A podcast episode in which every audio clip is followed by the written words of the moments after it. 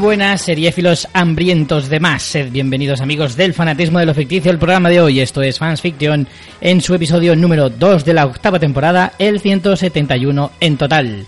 Hoy, como siempre, cuento con mi gran amiga y compañera María Santonja, alguien que viene a hacer examen de conciencia seriéfila. Jo, has escogido una que es la más perturbadora de las series de las que vamos a hablar hoy, probablemente. Pero bueno, yo creo que el, el primer examen que estamos haciendo es eh, empezar a cumplir lo de la periodicidad semanal, por muchos que hayan hecho comentarios de cachondeíto, por lo menos eh, estamos en el buen camino, segunda semana cumpliendo. ¿Llegamos a la tercera? No lo sabemos. Yo no pondría la mano en el fuego, pero sí que tengo que reconocer que llevo todo el fin de semana aguantando pollitas y de gente muy incrédula de, nuestra, de nuestras promesas, cosa que tampoco me extraña. Tampoco, sí. Yo soy Richie Fintano, un pionero sin su propia serie documental, para No. mi desgracia. Pero dale tiempo, yo creo Sí, que... Yo doy, ¿eh? Doy para una serie. Además, también te digo que ahora se hacen series de todo. También. Sin, sin tampoco desmerecer, ¿sabes? Sin de- o sea, le han hecho una Sergio Ramos, ¿sabes? Tampoco, tampoco hay que correr mucho. Que, por El listón está bajo, No sé si bajo. vas a verla, la de Sergio Ramos. Sí, sí, sí, claro que la voy a ver.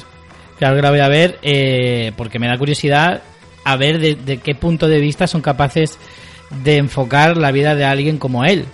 No sé hasta qué punto será interesante o no y bueno, no sé, aunque aunque solo sea por curiosidad de ver eh, qué idea tienen ellos, eh, sí que la, sí que la veré, sí que la veré.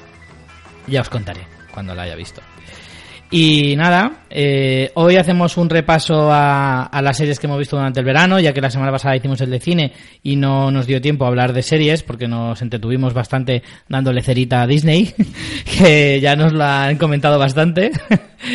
Pero Solo la que se merece. Solo la que se Tampoco- merece, es verdad. Tampoco otra cosa. No nos vamos a engañar.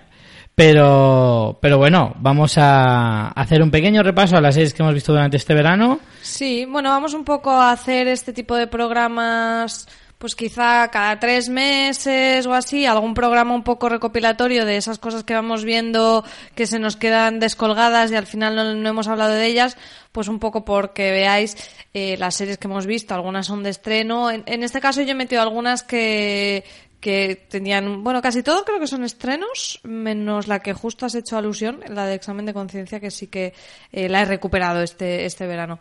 Pero bueno, creo que es una manera también de que si eh, por alguna extraña razón que no comprendo estáis sin series para ver, pues eh, tenéis eh, este un poco recopilatorio de las últimas cosas que hemos visto y lo que nos han parecido. Luego ya ahí, mm, si os gusta, o sea, podéis hacer caso a nuestra opinión o no.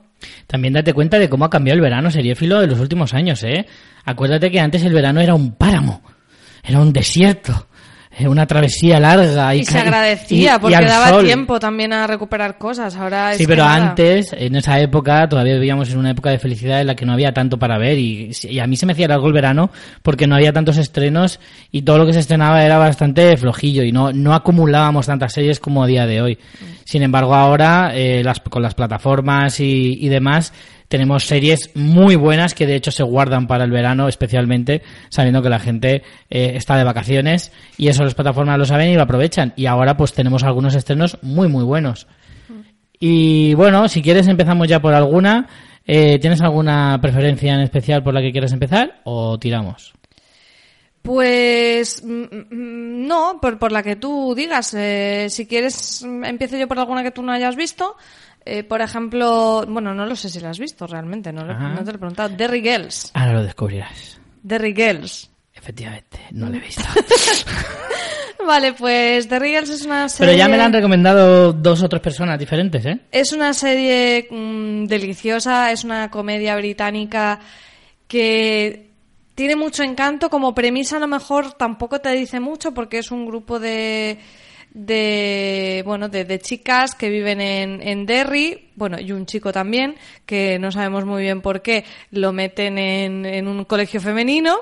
A- aparte él es inglés es- la serie está ambientada en los años 90 principios de finales de los 80 principios de los 90 y bueno, eh, es un poco la, una típica historia a lo mejor más de adolescentes, pero con ese punto de humor inglés mm, mucho más original, o sea, no, no os imaginéis algo tipo de, de mm, instituto, sino unas tramas más divertidas y luego con la particularidad que, como digo, ellas viven en Derry y, y Derry está en Irlanda con todo el tema del conflicto cuando tenían allí eh, todo el, El tema, tema del del IRA, IRA y sí. demás. Entonces, es una serie que es como muy curiosa porque te habla de unos adolescentes viviendo en un lugar muy concreto, en una época muy concreta, pues imagínate que hubieran hecho algo tipo así y en comedia en el País Vasco en los 90, ¿sabes? Claro, algo así. Claro, claro.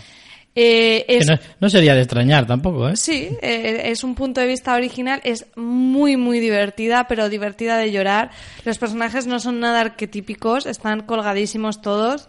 Y yo es una serie que disfruto un montón porque tiene ese punto, eh, las protagonistas son brutales todas, pero luego las secundarias son que te mueres. O sea, la, la monja que es directora del colegio, porque luego hay mucho el tema también de los católicos no irlandeses, los protestantes ingleses. La monja que dirige el colegio es brutal. O sea, es como una monja súper pasada de vueltas, borde que siempre está como, madre mía, qué pereza me dan estos niños. Y es divertidísima, desde esos secundarios a la familia de, de la que es más protagonista, son todos buenísimos. Y luego tiene siempre ese punto también con cierta ternura. El último episodio de, de la segunda temporada eh, es de esos de que si no sacas la lagrimita estás muerto por dentro. Y, nada, solo para los que la hayan visto, solo diré I'm a Derry Girl, que es una frasaza en un momento muy bonito de ese final. Y yo es una serie que, que devoro, que me encanta. Eh, bueno, no la devoro tanto, pero porque me contengo, porque son solo, creo que son, ahora os lo digo seguro, pero creo que son seis episodios nada más.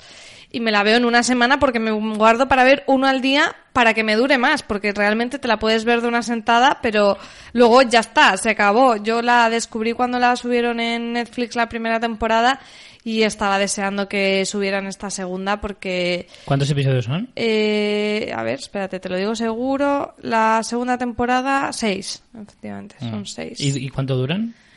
Son cortitos, son de... Es que es comedia, o sea, media hora o así aproximadamente. Mm. ¿Tú llegaste a ver Sex Education? Sí. ¿Es del rollo, del estilo? Podría ser, ¿no? O sea, no es lo mismo, pero sí que tiene ese punto de que también que es británica y son adolescentes, pero el rollo no, no tiene que ver como con el americano. Pero claro, ya la temática es otra. O sea, en Sex Education está como muy, mucho más Sí. enfocada.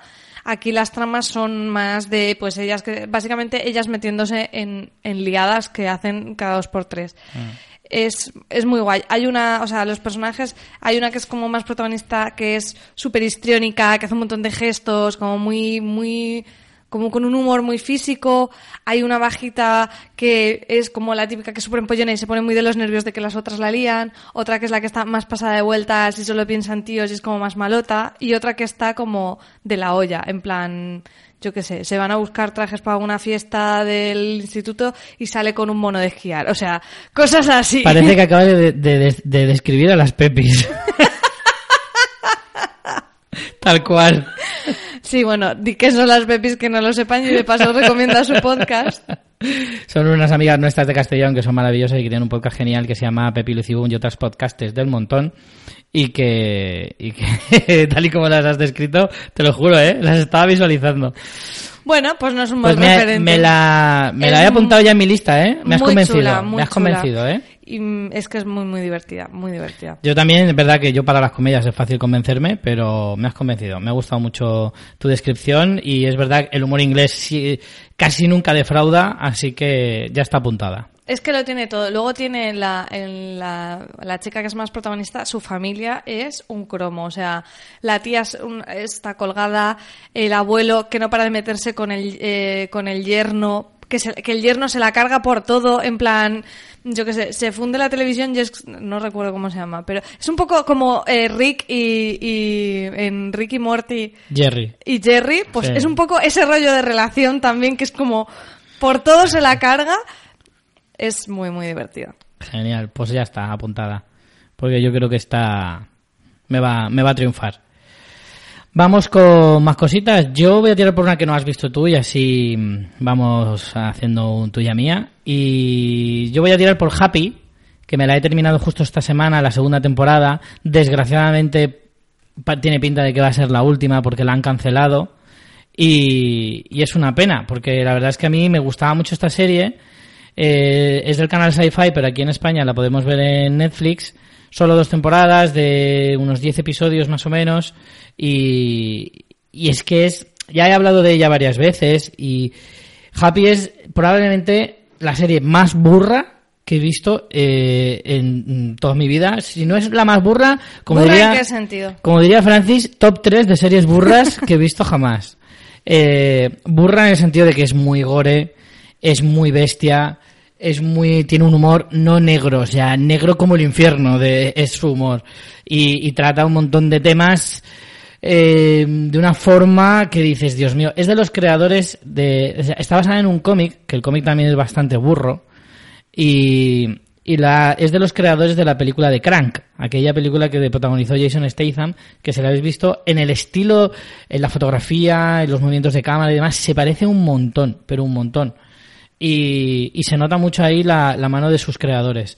Y la serie es, es muy difícil de describir, realmente, pero está protagonizada por eh, Christopher Meloni, que es un tío, bueno, que lleva chorro mil temporadas en, en Ley y Orden, y que es un tío que además ha hecho ya bastantes cosas, que yo no le veía, de hecho ha salido la última temporada de Handmaid's Tale, sin ir más lejos, haciendo un papel pequeño, pero aparecía, muy importante el papel de todas, de, en cualquier caso, y, y yo no le veía como un tío muy adecuado para hacer comedia. Y esto, aunque es una comedia de acción y muy bestia, con mucho gore y demás, tiene un punto ahí que lo hace bastante, bastante divertido. Y, y tiene una forma de moverse muy extraña y actúa de una manera muy rara, muy acorde al personaje y a la serie en la que está. Y no, no Está sabía... basada en un cómic, ¿verdad? Sí, sí, sí. Está basada en un cómic. Un cómic mm, más o menos del estilo, de los estilos tipo Preacher, tipo The Boys. Mm, Pues eso, que trata temas muy bestias, que lo hace de una forma mm, casi sin tapujos, solamente delimitado por, por esas, mm, por esa, eh, ese purinati- pu- purin- Puritanismo. Puritanismo. Uy, casi, casi tengo un esguince, ¿eh? Eh, puritanismo americano que le impide sacar di- diversas cosas. O sea, en cuanto a violencia no hay problema, pero de sexo tiene que controlar bastante. Ya sabes siempre cómo van ligadas ambas cosas, la violencia con el sexo en este tipo de series, eh, cómo van siempre buscando el equilibrio y demás. Y, y es que es que aparte es que es divertidísima, es muy divertida, pero te tiene que gustar la forma y el estilo. ¿Sabes? O sea, no es como de Girls, que, que es entrañable y que al final es muy fácil que le guste a la mayoría de la gente. No, este no es el caso. O sea, te tiene que gustar, esto es como, el whisky está muy bueno, pero te tiene que gustar, ¿sabes? Porque amarga mucho. Muy... mm, mucha testosterona, ¿no? Sí, Entiendo, te sí, tiene sí. que gustar ese rollo. Efectivamente, mucha violencia, muy gratuita, pero muy divertida al mismo tiempo. Y, y, bueno, hay una trama ahí. Es que hay algunos personajes, son personajes increíblemente locos. O sea, todo lo desfasado que te puedas imaginar, pues dale tres vueltas más. ¿Esta es esa en la que sale como un dibujo animado también? Sí, que de hecho tiene un amigo imaginario, el protagonista, que es un alcohólico drogadicto, ex policía y ahora asesino a sueldo, más o menos, ¿vale? Pues tiene un amigo, currículum más bueno. tiene un amigo imaginario que es un unicornio azul con un cuerno rosa, que es todo felicidad. Es que esta serie, recuerdo un día que me estaba echando la siesta y de repente abrí un ojo y había una mm, escena, como dices, matando a gente, un montón de sangre, con un unicornio de dibujos por ahí. Dije, ¿qué cojones es esto? Y sí, lo estaba viendo Francis y... Hombre, desde luego me llamó la atención, pero no, no seguí viéndolo. Pero claro, imagínate de repente no sabes nada, te despiertas y te encuentras con eso. Dices, ¿pero qué tipo de fumada mm, me han puesto aquí? Pues la primera temporada, el principal villano era un Papá Noel que secuestraba niños. Ajá. ¿vale? Y en la segunda temporada, que también salía en la primera, este personaje, pero es que es genial, se llama Sunny Shine, es el protagonista del mayor programa para infantil de, de- de Estados Unidos, el más popular, pero rollo como si fuera Oprah, pero a nivel eh, programa infantil, ¿vale? Para que te hagas una idea. Y lo que quiere hacer es hacer comercial la Pascua. ¿Sabes? O sea, convertirla en algo comercial como la Navidad, ¿vale? Pues lo quiere hacer lo mismo, pero en la Pascua. Y, y- pero es muy loco, porque el tío está mega zumbado, es un asesino que monta orgías rarísimas con gente vestida de cuero, con animales raros, y todo, todo lo bizarro que te puedas imaginar Todo en esta serie que se queda corto. Muy saludable todo. Todo, todo, todo. Todo lo más bizarro y sordido que te pueda pasar por la mente, eh, en esta serie sería como un, una cosa muy pequeñita. así de claro. Eh, así que esa es mi recomendación, que si te gusta lo, lo amargo en ese sentido, ¿sabéis? Lo- si te gustan los sabores fuertes, esta serie eh, es tu serie. Si eres más de granizado de limón, no te molestes. no te va a gustar. Bueno, ahí queda la advertencia. Si alguien se acerca a verla, ya, no, ya nos dirá. Eh, vamos con alguna que hayamos visto los dos. Por ejemplo, la tercera temporada de Stranger Things. Sí, que- estas es, como decías un poco al principio, hay algunas de esas que son ya el check del verano. Stranger Things es uno de los estrenos posiblemente más potentes del verano. Eh, Netflix es de las que mm, eso se lo ha tomado muy en serio. Tiene Stranger Things, tiene Glow, eh, ahora también con La Casa de Papel. O sea, realmente Netflix es de las que en verano tiene sus apuestas fuertes ya marcadas en el calendario. Y bueno, eh, volvemos. Mindhunter. Bueno, que bueno, Mindhunter por retraso Pero de sí, no ha sido por eso. Eh, bueno, con Stranger Things volvemos a Hawking, este pueblo en el que pasa de todo. Y, y bueno, lo que en esta temporada eh, es la tercera, volvemos a recuperar a los personajes de siempre, pero también con nuevas incorporaciones. Ya en la segunda tuvimos algún personaje nuevo, en esta tenemos alguno más. Y vuelve a tener esa dinámica de separar a los personajes, pero creo que en esta temporada lo ha hecho mejor que en la segunda, que tuvimos Bastante ahí mejor. Eleven suelta por allí, mm, como muy descolgada en su trama. Eh, a mí me ha gustado especialmente el trío formado por eh, dos personajes nuevos, o sea, por Dustin, que por favor, o sea, es Dustin. Sí. eh, ay, ¿quién es el que siempre está con Dustin? Steve. Steve, Dustin- pelazo Steve. Pelazo, uy, qué pelazo. Qué pelazo, cierto, macho. Maravilla. Joder. Dustin y Steve con dos de las nuevas incorporaciones que son Robin, interpretada por Maya Hawke, esta actriz muy prometedora, hija de Ethan Hawke, Ethan Pelo Churretoso Hawke, para compensar a, a- a Steve Pelazo, y, Y Uma Thurman. y Uma Thurman, Es que es, es- una chica que, que Es tiene es- mucho encanto. Parece que esa chica está hecha en un laboratorio, ¿eh? Porque es que ves a los dos, a Uma Thurman y a Ethan Hawke en su cara. Hmm. Se parece a los dos por igual. Ella está fenomenal y después otro personaje que es la hermana de... Maravilloso, ¿eh? Ay, ¿cómo se llama? Estoy fatal con los nombres hoy, ¿eh? Te lo digo. Ella se llama Erika, Sí. pero es la hermana de... Sí, yo tampoco caigo ahora este- Lucas, de Lucas, Lucas. Lucas. Eh, Erika, esta niña contestona eh, que me recordaba un poco, era un poco como como la nena esta de Juego de Tronos, ¿no? Estos niños Mm. un poco adultos sobraos, ¿sabes? Como la, la Mormon de Juego Sí. de Tronos. A mí ese es el equipo que me parece que mejor combina con esas dos nuevas incorporaciones, con esa relación entre Steve y el personaje de Robin que se sale de lo típico. O sea, creo que es donde más han encontrado el lugar. La parte del monstruo me gusta bastante, al que han convertido en villano, tampoco voy a hacer spoilers. Y quizá la parte que menos me ha gustado ha sido la de los adultos. Me parece que... No sé, o sea, ha habido incluso polémica, ¿no? Con Hooper y esa relación un poco destructiva, ¿no? Con Joyce de eh, me pongo celoso y entonces te hablo mal y entonces no quieres quedar conmigo. Realmente no muestra una relación muy sana. Pero es que aparte, ya independientemente de, de- mm, mensaje que estés dando, es que me resultaba muy cargante. Era como todo el rato gente gritándose. Era como, mm, no, que no es el sálvame, o sea, esa, esa dinámica de pareja malhumorados y no sé qué, era como... no sé, esa parte me gustó menos. Pero en general eh, la disfruté, o sea, me lo pasé muy bien viéndola. Creo que es una serie que, después de pasar esa segunda temporada, que, o sea, ha conseguido como, creo que si ya ha pasado esta tercera temporada ya va a mantenerse muy bien, ¿sabes? Porque Sí. la primera fue un boom, la segunda era muy difícil ponerse al nivel, pero ahora en la tercera Ha conseguido el tono. conseguido Ha conseguido el subir tono. y yo creo que que puede estar que puede estar muy bien además adaptándose también a una cosa que es muy complicada y es que al final los niños están creciendo inevitablemente también tendrás las temporadas que podrás tener o bueno o vas incorporando casting pero creo que la manera en que están introduciendo esos cambios en los personajes con la adolescencia de por medio está muy bien muy bien contada o sea cómo aprovechan el hecho de que se hacen más mayores y es que se ve para meterlo en la trama de una manera fluida y orgánica con el tema de las chicas y demás Yo estoy bastante de acuerdo en general, eh, salvo en alguna cosa. Por ejemplo, a mí la, la trama de Hooper, por ejemplo, sí que me sí que me divirtió. De hecho, yo sí estoy de acuerdo contigo en el que el dividir por grupos está bien, salvo que en la temporada anterior eh, creo que no funcionaron los grupos que escogieron. De descolgar tanto a Eleven me parece que fue la mayor cagada de, de toda la temporada, porque es un personaje muy fuerte, pero se necesita eh, mucho del resto de sus compañeros, sobre todo de... de, de ay, joder, yo también estoy fatal con los nombres. De, ¿cómo se llama el, novio- el noviete? Mike, eso.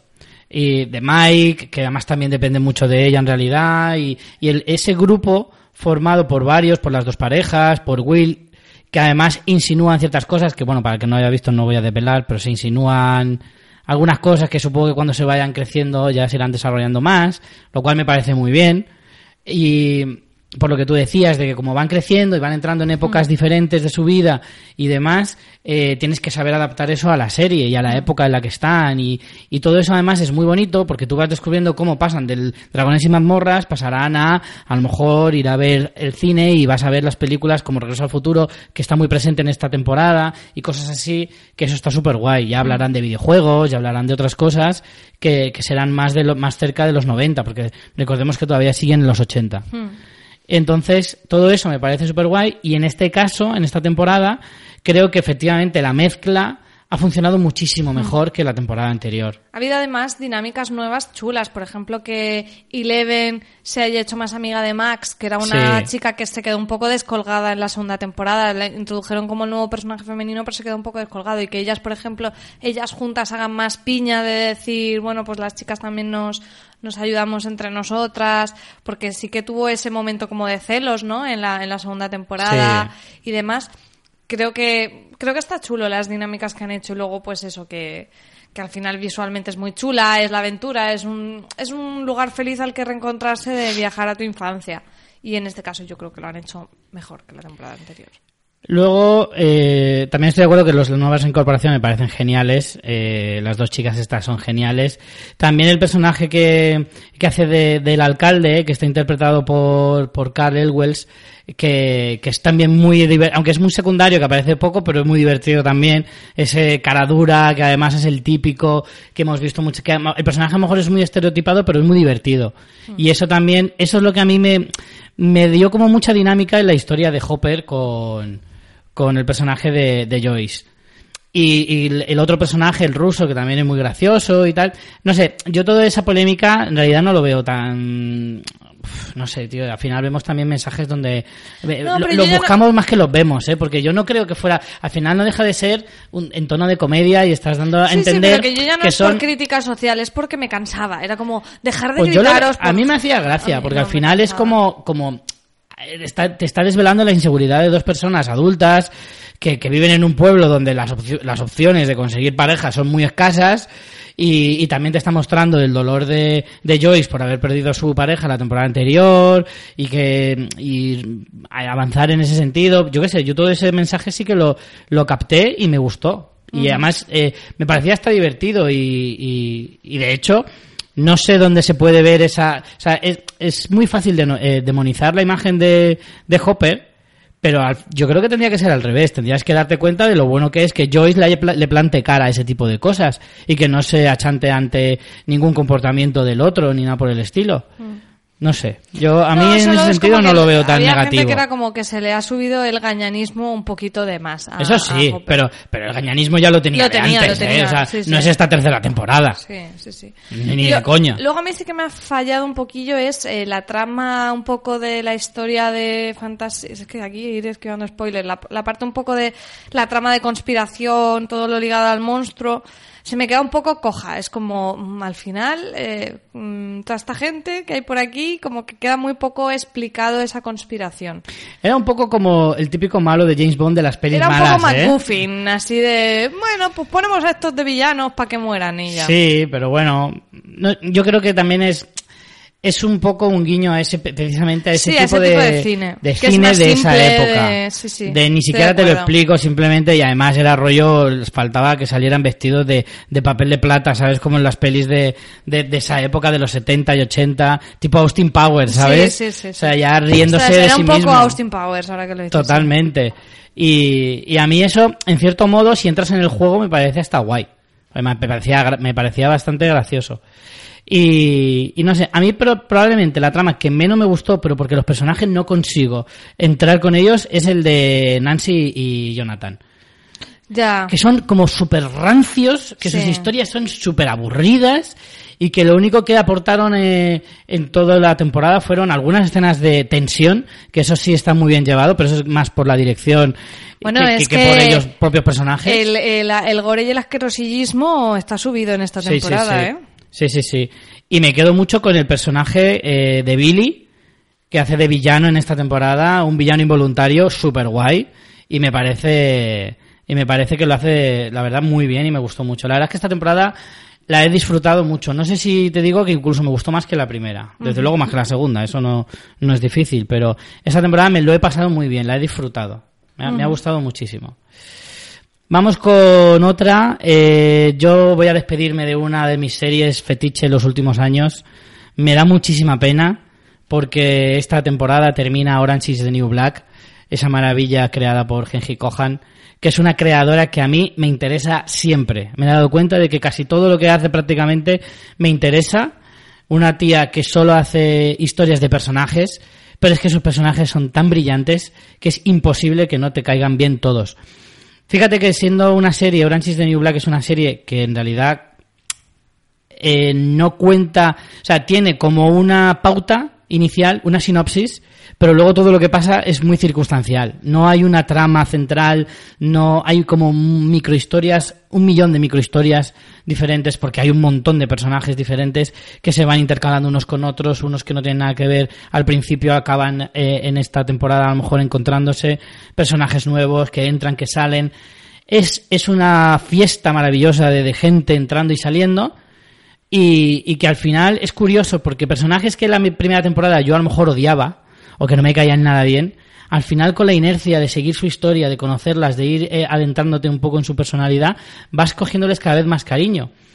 Y una serie que es tan intimista en ese sentido, que te cuenta tanto las intimidades de cada una de las chicas y chicos, los chicos lo que menos, evidentemente, pero sobre todo las chicas, y las vas conociendo y, y, y, vas avanzando con ellas durante siete años, me ha dado mucha pena, mucha pena despedirme de esta serie que a mí siempre me ha encantado. Teniendo en cuenta de que ya centrándome en la temporada final, ha sido la temporada más dramática de toda la serie. Normalmente es una serie que combinaba muy bien el drama con la comedia, estaba siempre en un equilibrio casi perfecto. Eh, no era una comedia de partirse de risa, pero tenía unos puntos muy buenos. Eh, pero lo que sí que tenía era un dramazo impresionante y muy bien llevado. Teniendo en cuenta que estamos hablando de una serie que habla sobre una cárcel de mujeres, eh, evidentemente no es difícil encontrarle el drama a eso, pero saber llevarlo también como lo ha hecho esta serie creo que tiene un mérito terrible. Y en esta última temporada yo reconozco que algunas lágrimas se me ha saltado, ¿eh? Y tú eres un tipo duro, ¿eh? Y yo no soy de, yo no regalo la- las lágrimas así como así. Y, y es una serie que de verdad, en esta, en esta temporada yo creo que han hecho el resto y, y está bien porque no es nada complaciente esta serie, nada, nada en absoluto.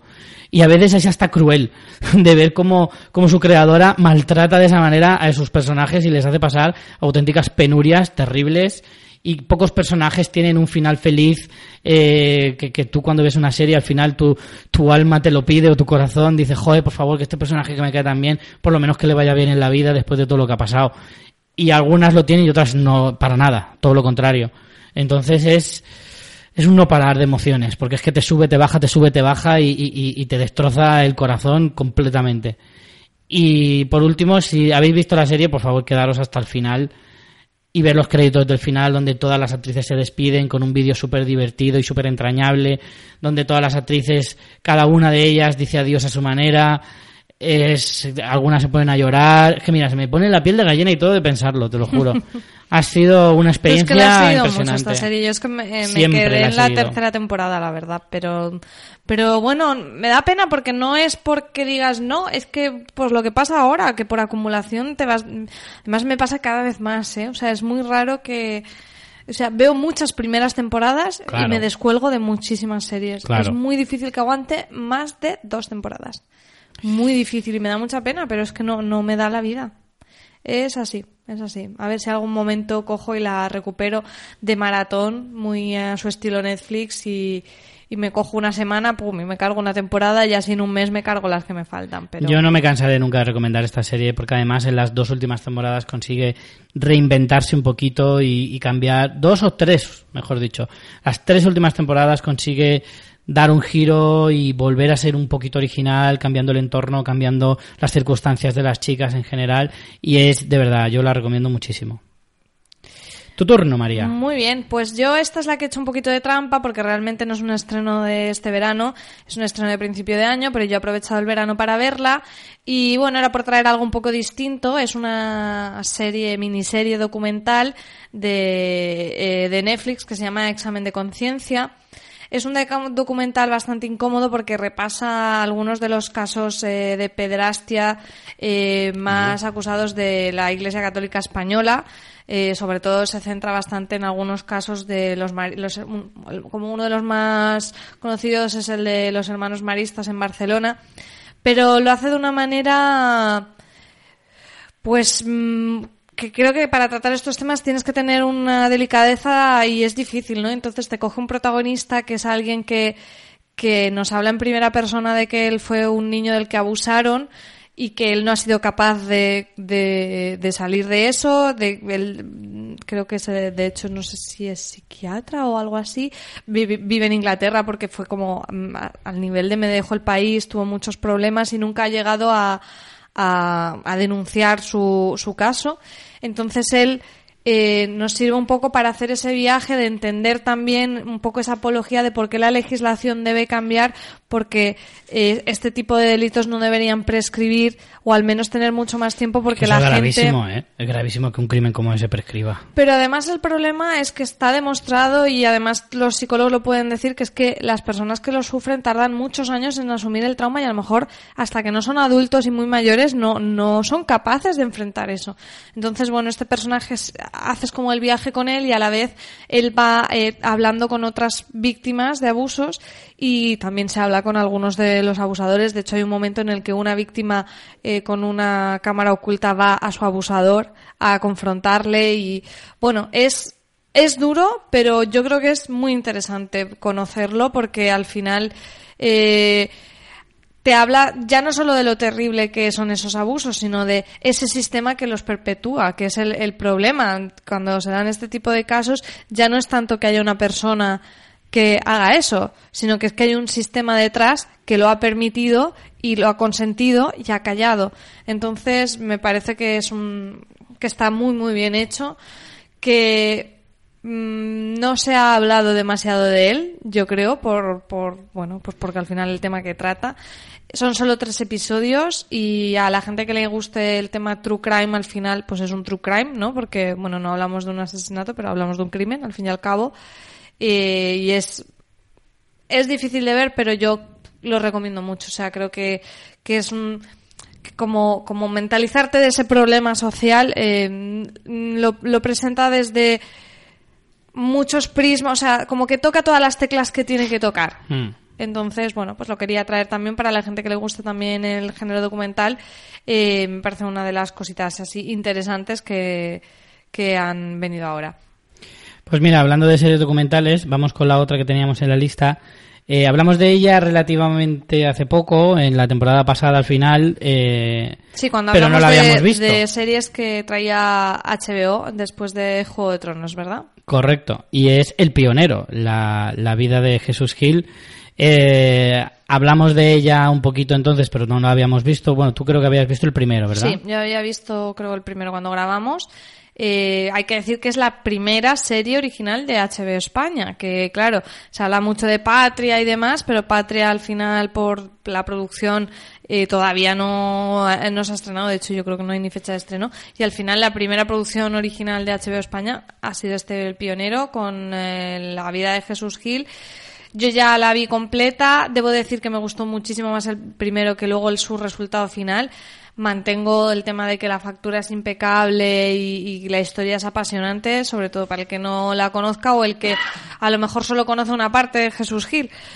Pero me parece eh, que tiene mucho valor a nivel de la gente que presenta, o sea, los, los testimonios que tiene, pero a veces no sé si intentando una objetividad o no, no sé, bueno, una objetividad que es imposible, ¿no? Pero no sé si intentando como dar voz a todo el mundo, me parece que al final el documental hace como demasiado tabula rasa de poner como todas las declaraciones al mismo nivel y no puedes poner al mismo nivel el, por ejemplo, a un fiscal o a alguien que te esté diciendo de los crímenes que estaba acusada esta persona que a sus hijos, que obviamente pues son sus hijos y que van a decir, ¿no? Entonces me parece que al final eh, la historia se desdibuja un poco por eso, porque parece que se esté quedando con la versión de los hijos. O sea, Mm.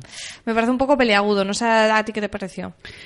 Yo soy de la creencia que hacer un documental es increíblemente difícil porque es prácticamente imposible parecer imparcial. Porque mm, Pero es que no debe serlo tampoco. O sí, depende. Porque a lo mejor, porque si tú no eres imparcial, no eres creíble.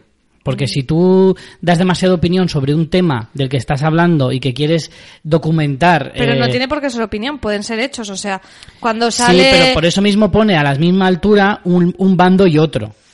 Ya, pero Lo a cual ver. a mí me parece bien, porque tú luego puedes sacar de cada de, de esos bandos, puedes sacar lo que tú consideres, o sea, sacar tu propia opinión. O sea, que no te estén diciendo tienes que opinar así, que el documental no te diga esto es terrible por esto, por esto y por esto. No te está haciendo eso, te está diciendo, mira, esta gente que le conocía y que le quiere y que tiene una opinión de él, evidentemente sesgada, te dice esto. Tú trátalo, o sea, asúmelo como quieras. Y luego está otra parte que también puede ser sesgada, ojo. Porque, Sí. porque tampoco lo sabes. Lo que pasa es que evidentemente tiene unos hechos irrefutables, pero también acompañados de una opinión. Porque no hablo del fiscal. El fiscal, bueno, para mí el fiscal, mi personaje favorito de toda la serie, porque era increíble cómo lo contaba ya con una naturalidad de decir, pues mira, me comí el marrón más grande de la época en ese momento. Yo veía cómo la gente jugaba con el sistema como si jugara con pelotas haciendo malabares ¿eh? y yo era un mero espectador que no podía hacer absolutamente nada cuando se veía como delante de nuestra cara ese hombre robaba y robaba y hacía lo que le daba la gana. Y ahora lo cuenta años después como ya en esa época a mí, mm, o sea, el hombre lo tuvo que pasar fatal y ahora ya es como ya lo tengo muy asumido, lo miro ya desde otra perspectiva y hasta con una media sonrisa te lo decía como diciendo, bueno, es lo que había. Ya, lo que pasa es que, o sea, entiendo lo que dices de las opiniones, pero hay cosas que son hechos, ¿no? Y entonces cuando sale Enrique Cerezo y dice, Bueno, ah, no, es es, que yo no estoy condenado. No, perdona. O sea, a ti se te condena, lo que pasa es que, no- que el delito ha prescrito, pero no significa que no esté demostrado que ese delito sucedió. Entonces, son cosas así que me parece que el documental no da la información, los hechos suficientes como para que suceda lo que tú dices y de que el espectador tenga esa visión completa. Me parece que, que hay falta... ¿Que no da los hechos suficientes? No, que, no, cuando alguien dice, cuando una persona dice, pasó esto, que alguien diga, "Mm, este señor lo que está diciendo es mentira. O sea, una Hombre, mentira es objetiva. El fiscal lo dice. No dice Enrique Cerezo mintió, pero dice estos señores hicieron esto. Sí, pero me, me parece que mm, falta ahí. O sea, me, me No parece sé. que está demasiado descompensado. Yo me, yo me escandalicé lo suficiente como para darme cuenta de que Enrique Cerezo es un sinvergüenza, por mucho que caiga muy bien, porque es muy agradable, muy simpático y muy gracioso cuando hace declaraciones. Sobre todo si estás en el mundo del fútbol y te interesa, lo conoces de sobra. Pero vamos, yo me, se me caía la mano a los pies de, de conocer cómo, cómo eh, literalmente...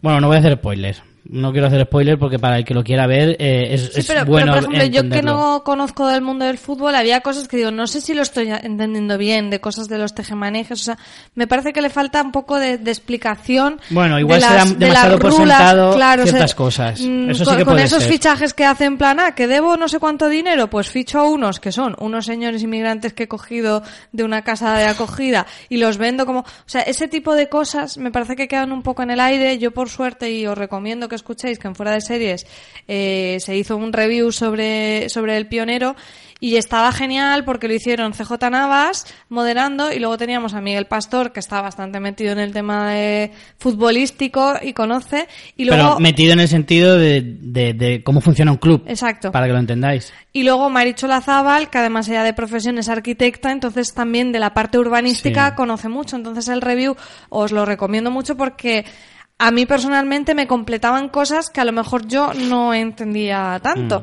de, de cómo funciona, pues eso, tanto a nivel de futbolístico como, como urbanístico. Mm, aún así yo creo que está muy bien. Lo que pasa es que a mí me mm, me creó demasiadas expectativas el primero y luego Sí, me parece que no lo redondea Va de más a tanto. menos, No va me de más parece a que lo menos. redondee tanto. Pero bueno, aún así es muy recomendable. También es que estamos muy acostumbrados, quizá por el true crime, a que los documentales o series documentales tengan como un punto álgido al final, como una especie de, de- de desenlace final o giro que te deje un poco roto. Y a lo mejor no todas las historias tienen eso. Hay historias que tienen un principio y un final y no tiene por qué el punto álgido ser al final. De hecho, yo descubrí ciertas cosas de la vida de Jesús Gil que no conocía para nada y están más al principio que al final. Sí, sí. Entonces, eso también hay que tenerlo en cuenta, que un documental al final cuenta una historia tal y como es. No te la puede adornar con cosas para que parezca más espectacular. No es una película de ficción.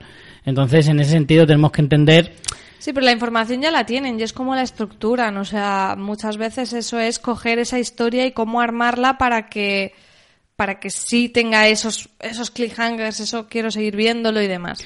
Yo, yo sí que llegué a una pequeña conclusión viendo ese documental y es, te das cuenta de lo increíblemente paletos que éramos en España en esa época y a lo mejor lo seguimos siendo, pero creo que ahora somos un poco más autoconscientes de lo que sucede y en esa época, perdón, en esa época no éramos para nada conscientes de cómo funcionaba el mundo y cómo funcionaba España en general y de cuánto sinvergüenza había. Que ahora también los hay, por supuesto que sí, pero creo que ahora somos más conscientes, entonces no lo éramos. Y por eso éramos capaces de votar a un tipo como este.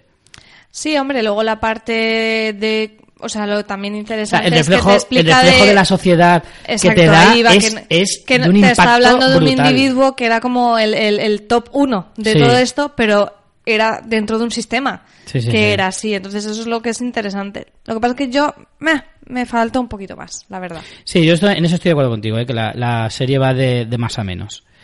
Vamos con otra serie, eh, a ver si opinas lo mismo de esta, de que va más a menos, menos a más. ¿cómo Es que ves? no la he visto todavía. ¿No la la parte visto? 3 no la he visto. Qué sinvergüenza. No Hablamos de la casa de papel. Lo que pasa es que yo no soy de las superfans de la Casa de Papel, ¿eh? Yo te digo que Ya. a mí la primera me hubo cosas que me rasgué las vestiduras, que un día haré un rant sobre por qué, hay, por qué el final de la Casa de Papel me jode la Casa de Papel. Es un buen titular. Vaya. Pero es con, Vaya cliffhanger Eh, que te acabas de marcar, ¿eh? pero es con spoilers, entonces no puedo decir porque es con spoilers de la parte, bueno, parte 1, parte 2, que nos Sí. que se aclaren por favor con esto ya. Que hable en castellano sería filo normal de toda la vida. Que temporada 1, temporada 2, temporada 3, no marees. Claro, pero es que en, real- en realmente parte 1 y parte 2 era temporada 1 partida en 2 Sí. y esto es la primera parte de la segunda temporada, Claro, realmente. pero por eso, para liarnos, coño, llámalo... ¿Qué más da? ¿Qué más da? ¿Cómo lo llames, tío? ¡Ay! ¡Qué mariones! El caso es que, mi- mira, aprende de AMC, parte, pero es una temporada y lo sabe y todo el mundo sabe cómo funciona. En fin, eh, La Casa de Papel, tercera temporada. A ver, eh, se nota el parné, lo primero. Se nota que Netflix ha cogido las riendas y les ha dicho... eh, Está todo pagado. este, hay show pagué yo, como se dice aquí por En Valencia. Y, y, y está todo pagado, efectivamente. Han ido a rodar a, gran- a- a diversos puntos de- del mundo y es espectacular, la fotografía, la factura, increíble. A nivel argumental, a nivel personajes y demás, seguimos un poquito la misma línea, con personajes nuevos, con una personalidad impresionante, algunos de ellos, eh, algunos fichajes de verdad, verdaderamente buenos. Y luego la trama, pues a ver, yo creo que ya la Casa de Papel ha entrado en una dinámica internacional. ¿Qué significa esto? Que ya he dicho, bueno, pues si nos volvemos locos, me lío la manta a la cabeza, como se suele decir, y a volverse loco del todo. Es decir, se ha vuelto muy excesiva, pero no hasta el punto de pasarse de la raya, al menos en mi opinión. Yo creo que hay gente que probablemente la vea y diga, madre mía, se han flipado, increíble, esto ya... A ver, la primera ya era de fliparse también. Pues han ¿eh? flipado más No le tercera, pidamos ¿eh? realismo a la Casa de Papel. Ahí voy, o sea, realmente tú a, a Fast to Furious, por ejemplo, por ponerte un ejemplo similar, o a, a Ocean's Claro, Eleven, es que algo más es- cercano, La Casa de Papel, al menos la parte 1 y parte 2, es súper efectista. Es como, Claro. voy a hacer esto, pero luego esto no sale para poder hacer lo otro, para que entre, para que Pues salga, más. para... pues en la 3 tenemos más todavía de Ya. eso. Y Tienes- es, y tienes es entrar que, en el Tienes juego. que entrar, ¿eh? Si no, si no entras es lógico, pues no entras, pero... si, si, co- si caemos en, el, en la coletilla típica española de es que en la serie española es fliparse mucho porque eso en España no pasaría nunca. Por el amor de Dios, pues claro que no. Ni pero ni en España, ni en, Estados- ni en Marte. O sea, claro que no. Pero tú tienes que intentar no compararla con cualquier serie española. Compararla con Ocean's Eleven, por ejemplo. ¿Sabes? O con cualquier historia de robar bancos. O sea, al final, el fliparse es lo que mola de estas películas y de estas historias en general. Y en eso, La Casa de Papel lo ha abrazado con todo el gusto y ha dicho, pues me voy a lo loco. Exactamente. Y, y a mí me parece estupendo. Sí, abraza su esencia. Al final es que Efectivamente. es- lo es- la esencia de la casa de papel era esos giros locos, muchos en final de episodio para hacerte un cliffhanger y que te atrapaban totalmente para la segunda. Yo creo que eso es una de las claves de su éxito, aparte de tener un universo, que es lo que este señor hace muy bien. Eh, no me sale el nombre ahora. Eh, Alex Pina. Alex Pina que hace muy bien, como muy icónico, muy muy funkeable, que nos preguntaban lo que eran los funcos, pues muy convertible en merchandising.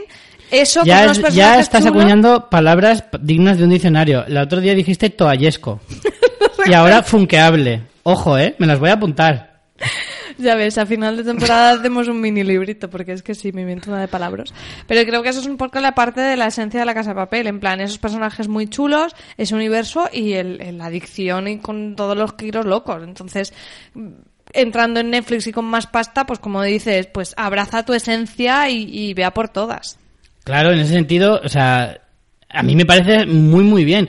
Escuché algunas críticas de gente que la había visto y decía, es que en el primer episodio ya te dicen por dónde van a ir y es una locura. Pero si es que la serie tiene que hacer eso precisamente, es a donde tiene que tirar.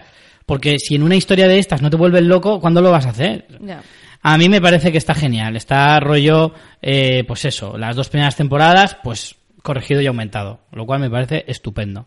Y además tiene un final trepidante, con un cliffhanger brutal, eh, que nos dejó a todos con el culo torcido para, para la segunda parte, que esperemos que... ¿Tenemos fecha de la segunda parte? No tengo ni idea, ni idea. A ver, ahora lo busco mientras hablamos del resto y os lo digo. Pero, pero vamos, que me dejó con unas ganas locas. Bueno, aunque con unas locas me has dejado tú diciendo que vas a partirle el, el lomo. No, no, o sea, esta parte 3 no porque no la he visto, pero a la parte 1 2 sí que le puedo dar cerita.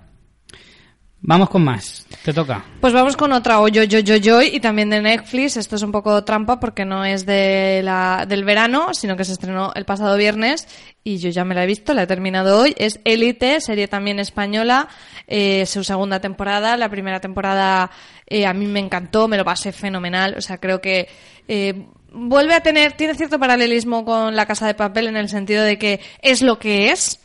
Mm. Y siendo lo que es, es genial. O sea, es, es un Shonda, mm, Es un culebrón eh, adolescente. es un culebrón adolescente muy bien hecho, muy bien producido. La mayoría del casting está bastante bien. Hay algunos que no, pero Sí. bueno, eso te pasan muchas cosas. En el que em, la historia te atrapa, los personajes son muy chulos y es todo uyuyuyuyuy uno detrás de otro. Esta segunda temporada eh, me ha gustado sobre todo con las nuevas incorporaciones. Al colegio llegan tres nuevos personajes con sus oscuros secretos que son geniales los tres. Eh, me han encantado, me han, me han gustado incluso más que algunas tramas de los personajes ya que se mantenían. Y, y bueno, en general me ha gustado bastante, un poquito quizá menos que la primera temporada porque es, era esa sorpresa, pero bueno, sigue teniendo esa manera también de hablar sobre los adolescentes y sobre sus problemas sin ser eh, aleccionador o sabes sin, sin ese sin esa patina de moralina un poco cansina sino eh, fluyendo con la historia. Y a veces cuando se vuelve un poco más dramática quizá no me gusta tanto. O sea creo que es más guay cuando se vuelve más más loca más zorra como dice mi compañera Alba Aranieva más mm, el, el eh, excesiva. O sea Sí. ahí es maravillosa y se disfruta mucho Es que pasa un poco con lo- como la casa de papel, lo que decías. Al Sí. final es como, si no te vuelves excesiva, ¿cuándo lo vas a hacer? O sea, Claro, es que esta es serie, te da pie a eso y es como que se te permite, aprovechalo. O sea, Sí. si no lo haces, es casi peor. No, no creo que sea criticable decir es excesiva. Al contrario, creo que es lo que es el paso Es lo natural. que debe ser, es lo Claro, que es el paso ser. natural de series como esta. Yo llevo tres, que me los vi anoche de enganchón. De tuvimos que parar que era la una y había que irse a dormir que era martes. ¿Y qué tal los nuevos personajes? Geniales. Cayetana, Valerio y... Y soy muy fan de Rebeca con K. Y Rebeca. Rebeca con K, o sea, muy fan, muy fan. Esa chica es un talentazo, ¿eh? Sí. Los- bueno, los tres nuevos actores son muy buenos, Mm. pero en especial esa chica yo le auguro una muy buena carrera. Y sobre todo, eh, a mí los dos últimos episodios, que son cuando me lo he terminado hoy, creo que mm, mm, sube un poquito. O sea, Joder. eh, él- creo que cierra muy bien la, la historia y eh, es que eh, es lo que es. O sea, si te mola un Riverdale, si te mola Shonda, es eso. Mm, muchas veces sí que estoy contigo con que se critica más porque como es española y como ha sido un éxito, Claro. eh, además les pasa a las dos, ¿no? Las dos han sido éxitos internacionales, tanto La Casa de Papel como Élite, gracias a Netflix.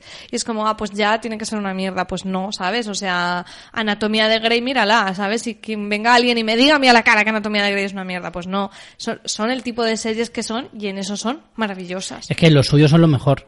Pero lo O sea, mejor. Anatomía de Grey te puede gustar más o menos, pero es que lo suyo es la mejor, Claro, probablemente. pero como si me dices a mí, no lo sé, es que no, como de procedimentales voy más pez, pero si me dices Bones, que es como la hostia en procedimental, pero es que a ti no te gusta, a mí no me gustan los procedimentales, pues Bones no me gustará, pero eso no la hace una mala serie. Claro, claro, claro.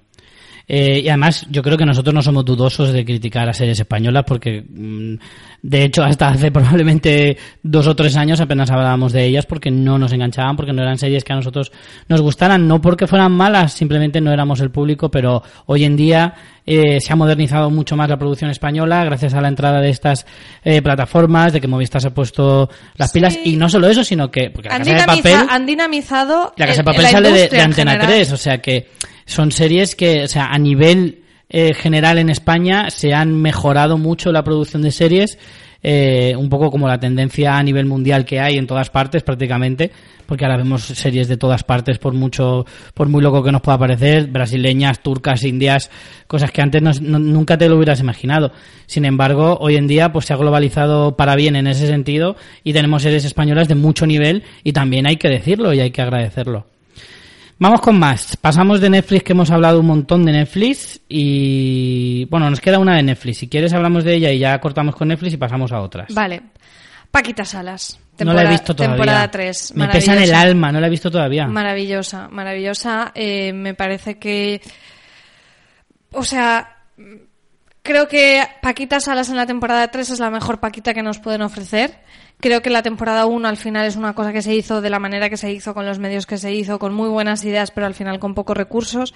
Creo que la temporada 2 ya en Netflix quizá incluso los creadores o bueno, o también hay que decir que ellos estaban paralelamente en otros proyectos y demás.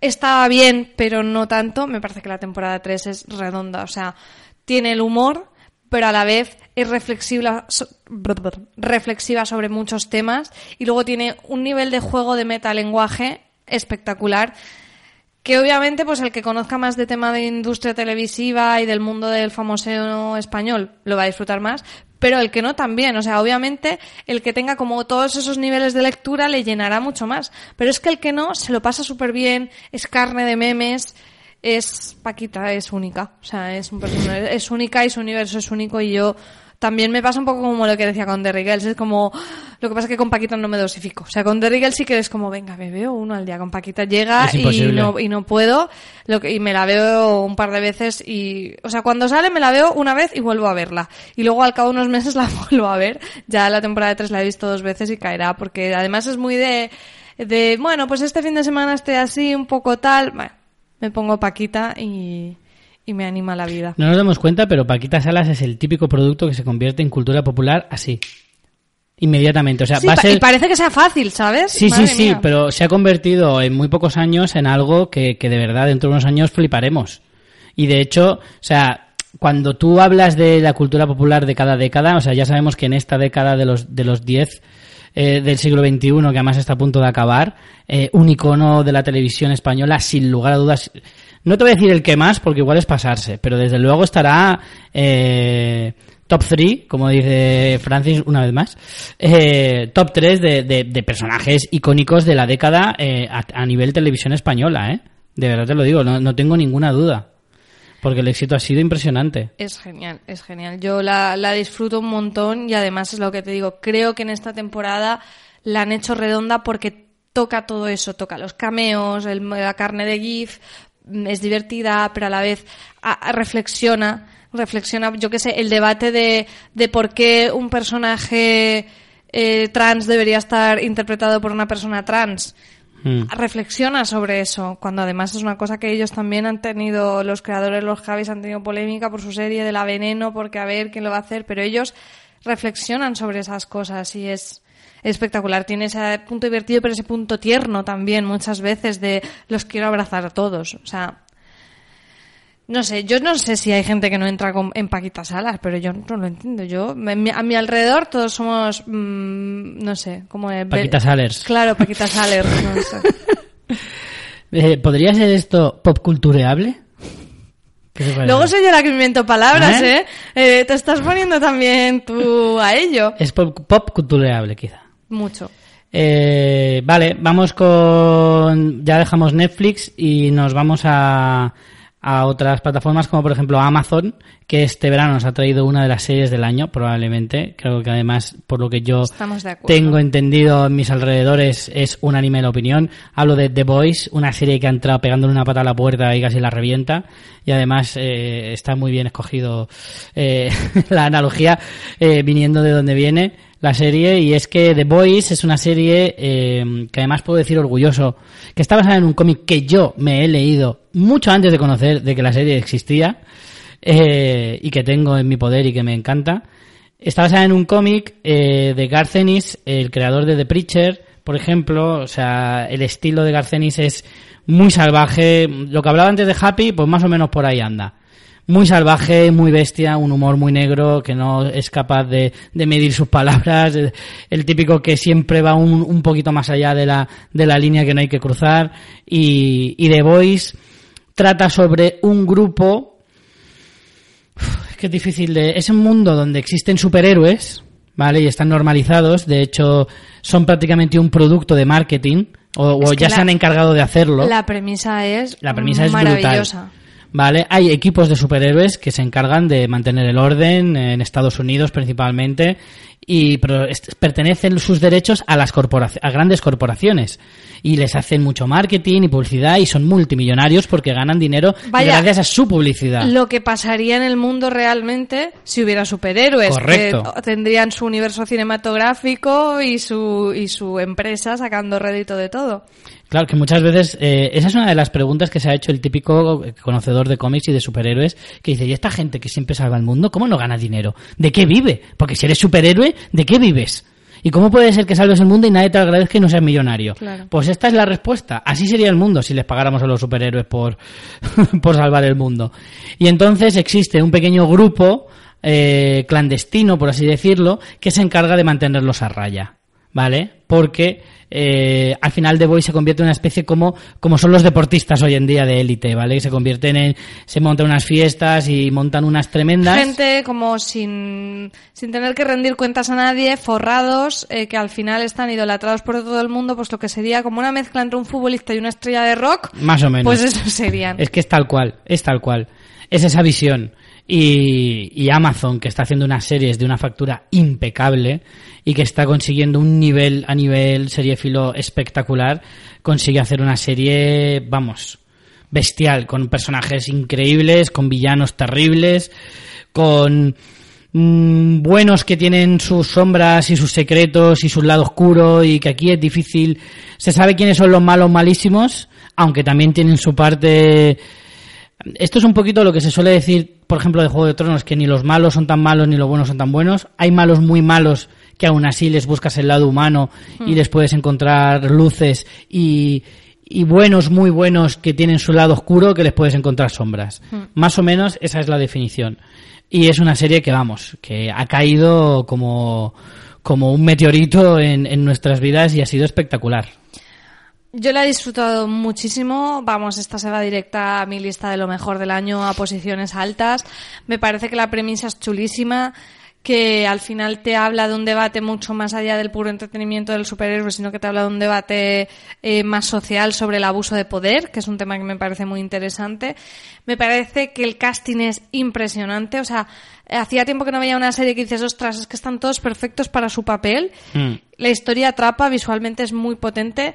Sí que es verdad que quizá eh, baja un poco a medida que van avanzando los capítulos y luego al final es verdad que vuelve a subir, pero no porque sea mala, sino porque es que el, la premisa y el arranque es tan bestia, Sí, o sea, es, tan potente. que luego es necesario, o sea, no puedes mantenerte ahí, ¿no? Pero a mí es una de las series que, que más he disfrutado porque me ha llenado a, a- a todos los niveles, ¿no? A, a un nivel intelectual, a nivel visual, a, todos los niveles y, y me lo he pasado fenomenal viéndola. O sea, de hecho, eh, cuando tenga un ratillo te voy a ir cogiendo los cómics porque me apetece mucho adentrarme en el universo de The Voice.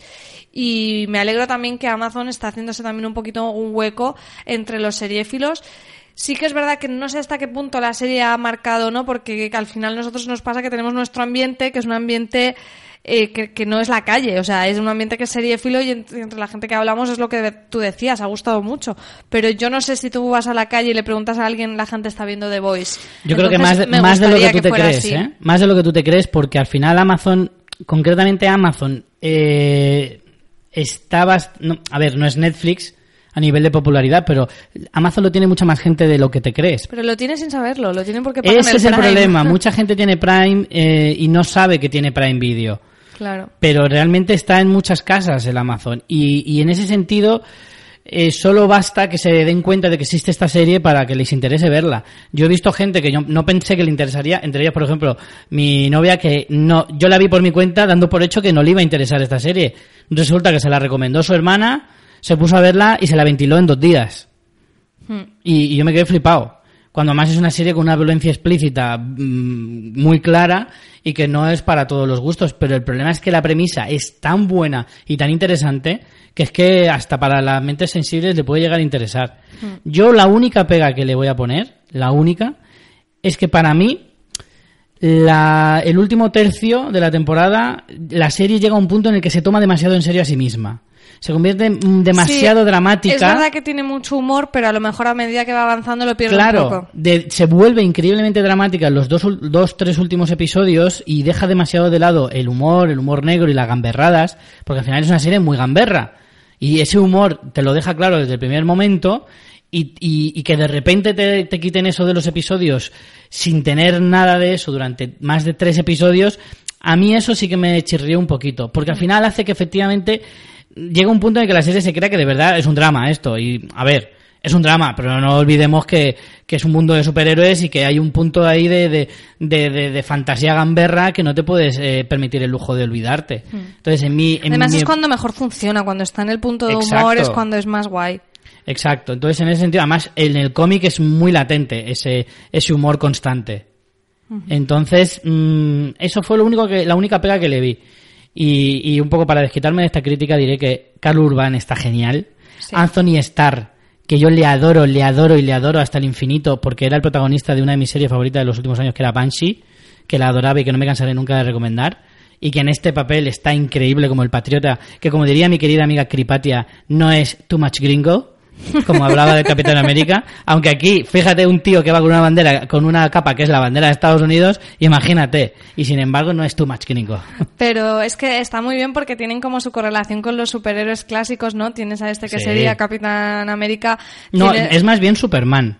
Bueno, un mix de Porque los es que dos, ¿eh? estos personajes se parecen más a los, a los de DC, que a los de Marvel, ¿eh? eh, Queen Maeve es clarísimamente Wonder Woman. Claramente. Luego está Tienes a Aquaman, que es profundo, Profundo. y tienes a, a, a Tren, que es Flash. Sí. Bueno, Prácticamente. podría ser Flash o podría ser en DC, en Marvel. En, en Marvel es eh, Quicksilver, pero es un personaje Ya, es menor. más secundario, Sin sí. Mm. embargo, en, en DC Flash es muy importante. Se parecen mucho más a los personajes de DC que a los de Marvel. Y, y ves muchas similitudes y reconoces a muchos personajes. Y, y vamos, que yo es una serie que, vamos, desde luego que va al top de, de este año sin lugar a dudas. Vamos Pues sí, con más, que nos quedan A ver poquitas ya. si que la gente nos escriba y nos diga si la está viendo o no, o si la ha visto, qué le parece, porque tengo esa un poco esa duda de, uy, si está en Amazon, ¿la estará viendo la gente? Ojalá que sí. Y si no, si empezáis a verla porque la hemos recomendado, pues nos decís a ver qué os ha parecido. Efectivamente. Vamos con la siguiente miniserie de la BBC, que en España podemos ver en HBO. Eh, se trata de Years and Years. Yo no la he terminado. Me da rabia. Me, ¿Pero has queda- me quedan, me quedan dos. Llevo cuatro. ¿Y qué tal? ¿Qué te está pareciendo? Mm, aterradora. O sea, dejaros de series de terror y de películas de terror. O sea, si queréis pasar miedo de verdad, ver esta serie. Sí. Es, es aterradora hasta la médula. O sea, te vas a dormir. El otro día mi, mi chica me dijo, no quiero ver el, no quiero ver el final de Years and Years que luego sueño. me lo dijo literal. Sí, bueno, vamos a explicar que no es aterradora porque el género sea terror, sino porque No. es una es una historia mm, realista, pero eh, ambientada en un futuro. Es un futuro, En un futuro muy cercano. muy cercano, que eso es lo que la hace más terrorífica, ¿no? Tiene ese punto un poco Black Mirror, pero Sí. es, es un poco a mí la mejor definición que he escuchado a varias personas era que era un poco como eh, This Is Us Sí, y y Black, Mirror. Me sí. parece la combinación, y es así, porque al final es una historia Sí, de lo que pasa es que This Is Us era muy tierna y esta de tierna no tiene nada. Esta lo que es un drama tras otro, ¿eh? Bueno, pero sí tiene ese punto de ternura con los personajes de la familia y gracias No a esta familia yo. va pasando los años y vas viendo esos cambios a nivel social, a nivel tecnológico, a nivel político y bueno, como todas esas buenas historias futuristas y de ciencia ficción sirven para reflexionar sobre el ahora, ¿no? Porque lo que tiene más inquietante Years and Years es que todas esas cosas que suceden en ese futuro cercano, las semillas son de nuestro presente. Mm. Son cosas que ya estás viendo, tanto cosas mm, terribles como las crisis de inmigración, Mm. como cosas más, bueno, más, más curiosas como el uso de altavoces inteligentes o el desarrollo de carne artificial mm, o en laboratorio. Son cosas que ya existen. Hoy en día tenemos altavoces inteligentes y la carne artificial ya es una realidad. Claro Lo que que pasa la es que serie no... no habla de ciencia ficción. No, no, no. No es ciencia o sea, ficción, ojo. Lo que pasa que, o sea, los altavoces inteligentes no están tan desarrollados y la carne artificial a día de hoy no es viable a nivel económico para que se venda industrialmente, pero se puede, o sea, ya se está haciendo carne en laboratorio Mm. Para no tener Carne sintética. Sí, carne sintética. Lo que pasa es que aún no se ha llegado a un nivel de producción que sea suficiente como para ponerlo a, uso en un supermercado.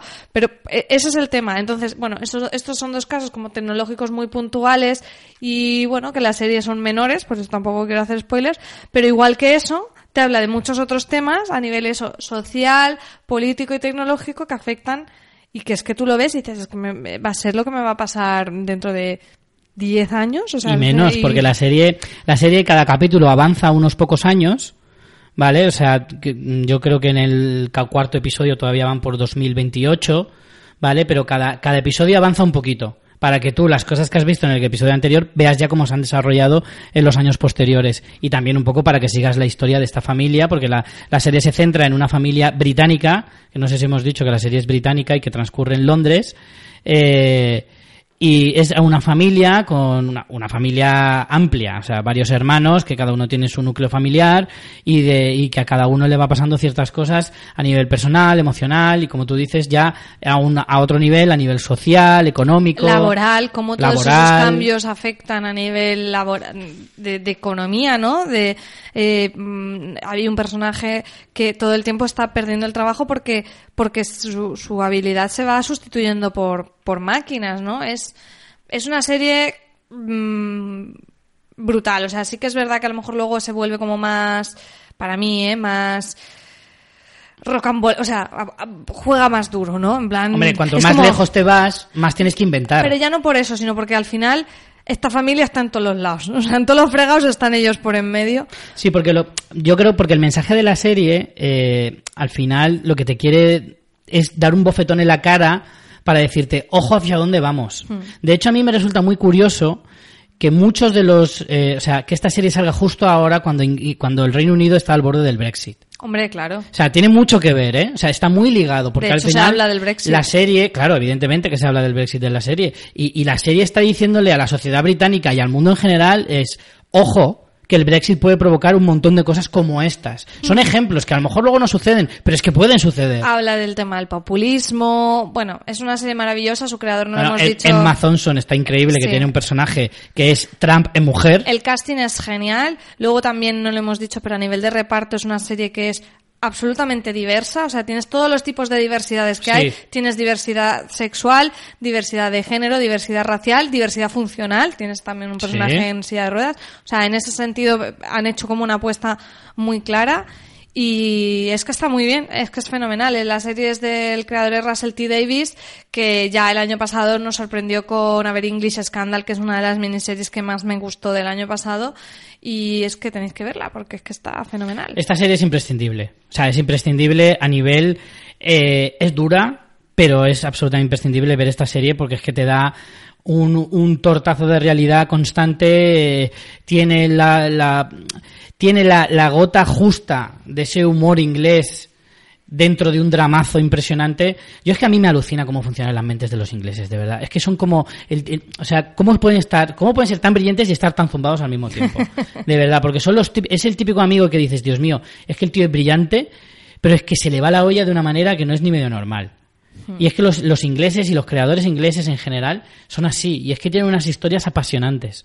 Se, son totalmente distintas a casi cualquier cosa que hayamos visto tanto en, la, en, en América o en Europa o, o, aquí mismo en España. Y a mí es que me flipa. Me flipa absolutamente la, la creatividad que tienen.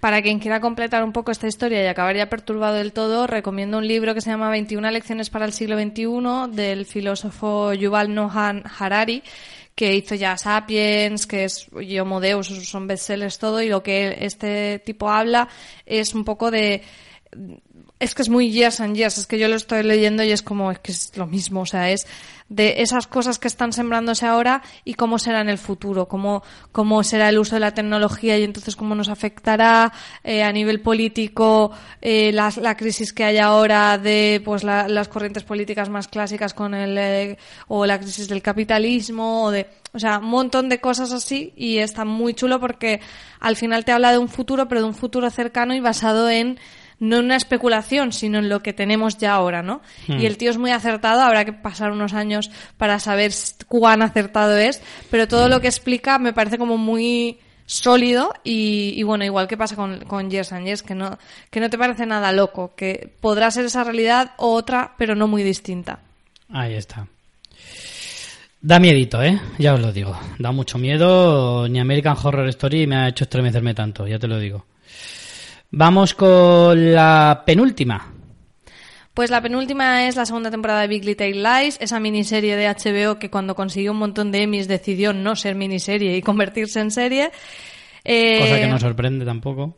Sí, es, es comprensible. A mí Big Little Lies me parece que es una... O sea, puedo resumirlo muy fácilmente de era una temporada que era redonda porque lo alargaron. Bueno, pues porque mmm, podía haber algo más que contar.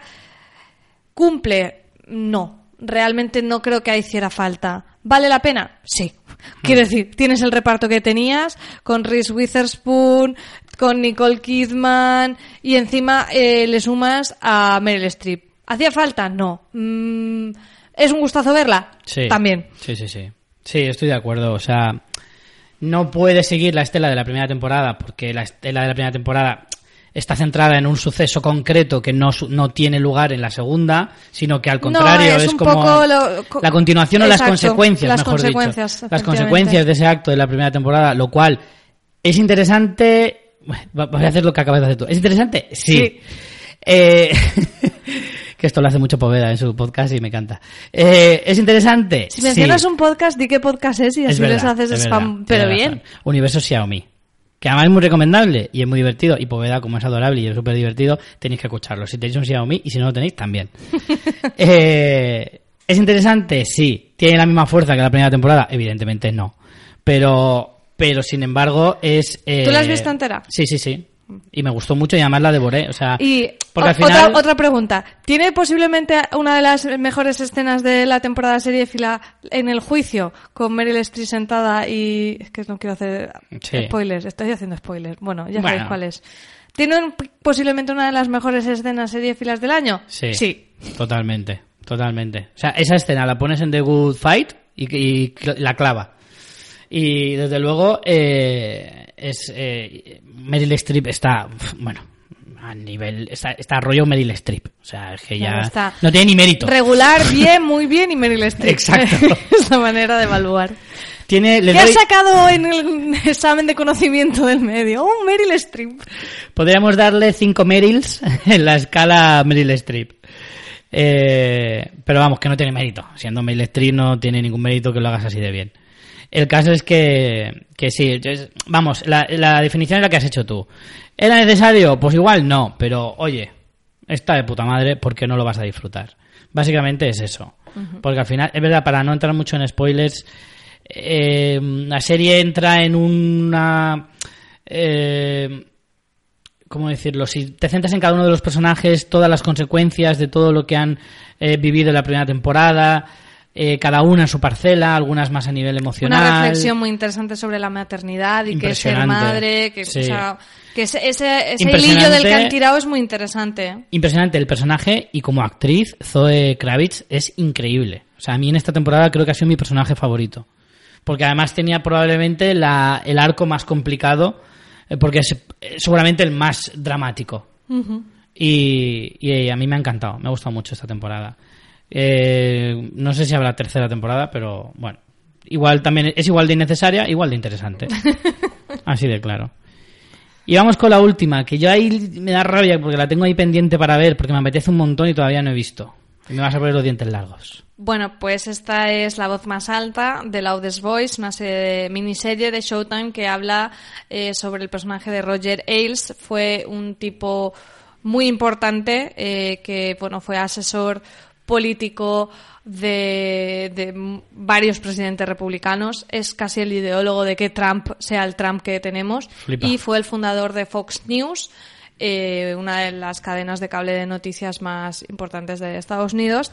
Y además de todo esto, dices, pues, pues qué guay. No, porque como todos los tipos o como por desgracia muchos tipos con poder, eh, pues eh, fue acusado de acoso sexual y, Vaya, qué sorpresa. y bueno, lo echaron, lo acabaron echando de Fox News. eh, bueno, en fin. eh, entonces la serie habla un poco de esa figura, esa figura de, de- de- del genio, pero al, al final de cómo ese poder corrompe.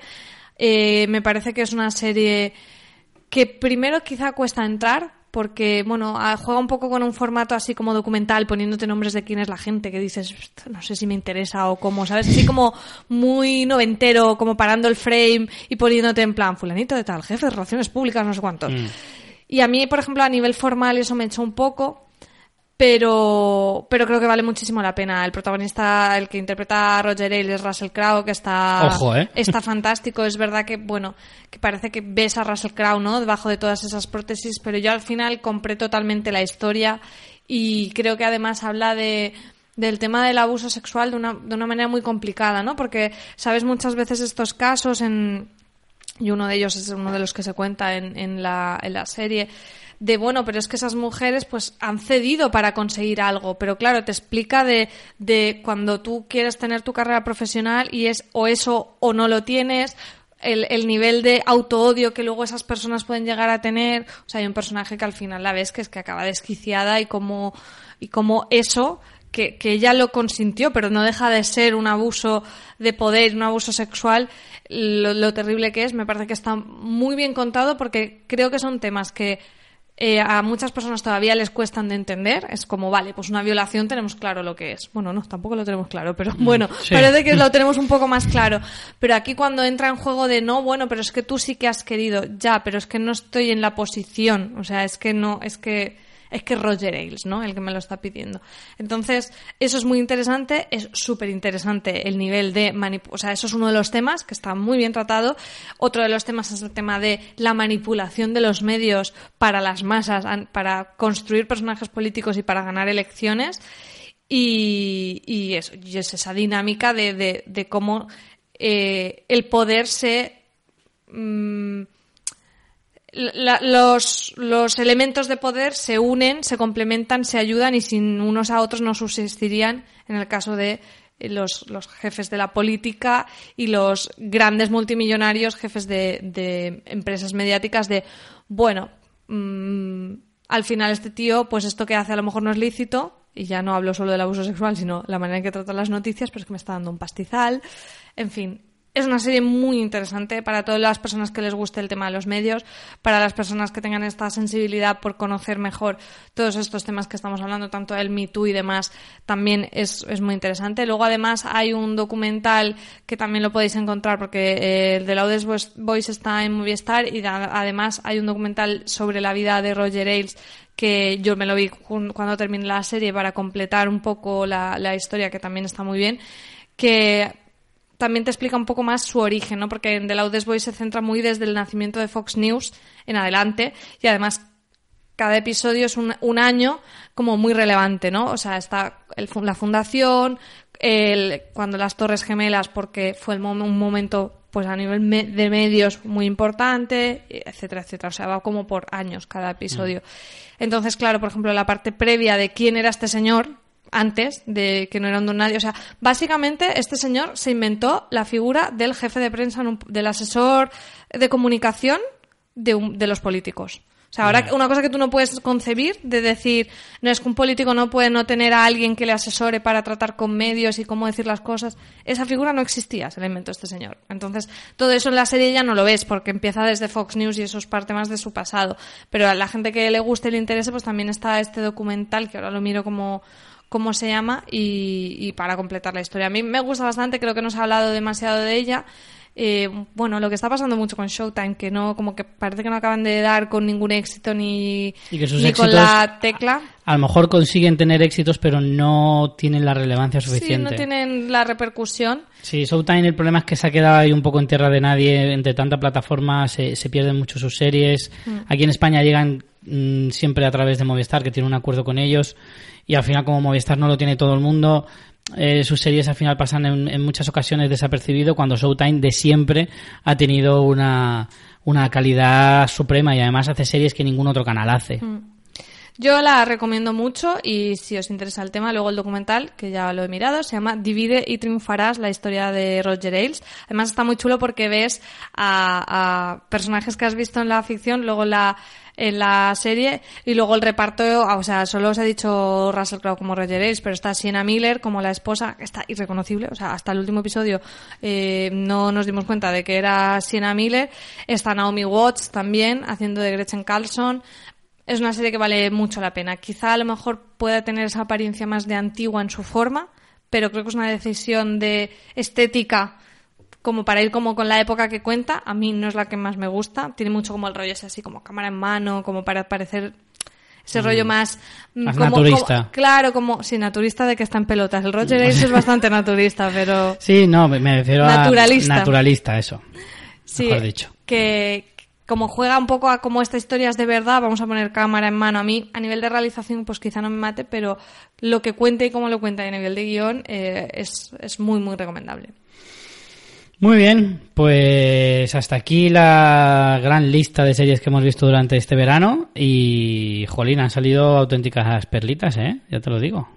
Bastante, bastante más hacia el bien que la semana pasada que íbamos más hacia el mal. Hacia el mal. Luego me dicen por qué no veo cine. Bueno, a lo mejor es que me escojo también en cine como en series. No voy a echarle la culpa al cine.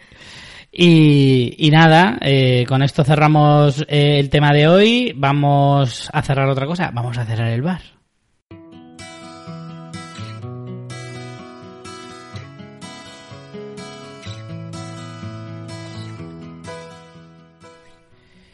Bueno, pues eh, vamos cerrando la persiana y algunas cosillas más que teníamos que contar antes de terminar.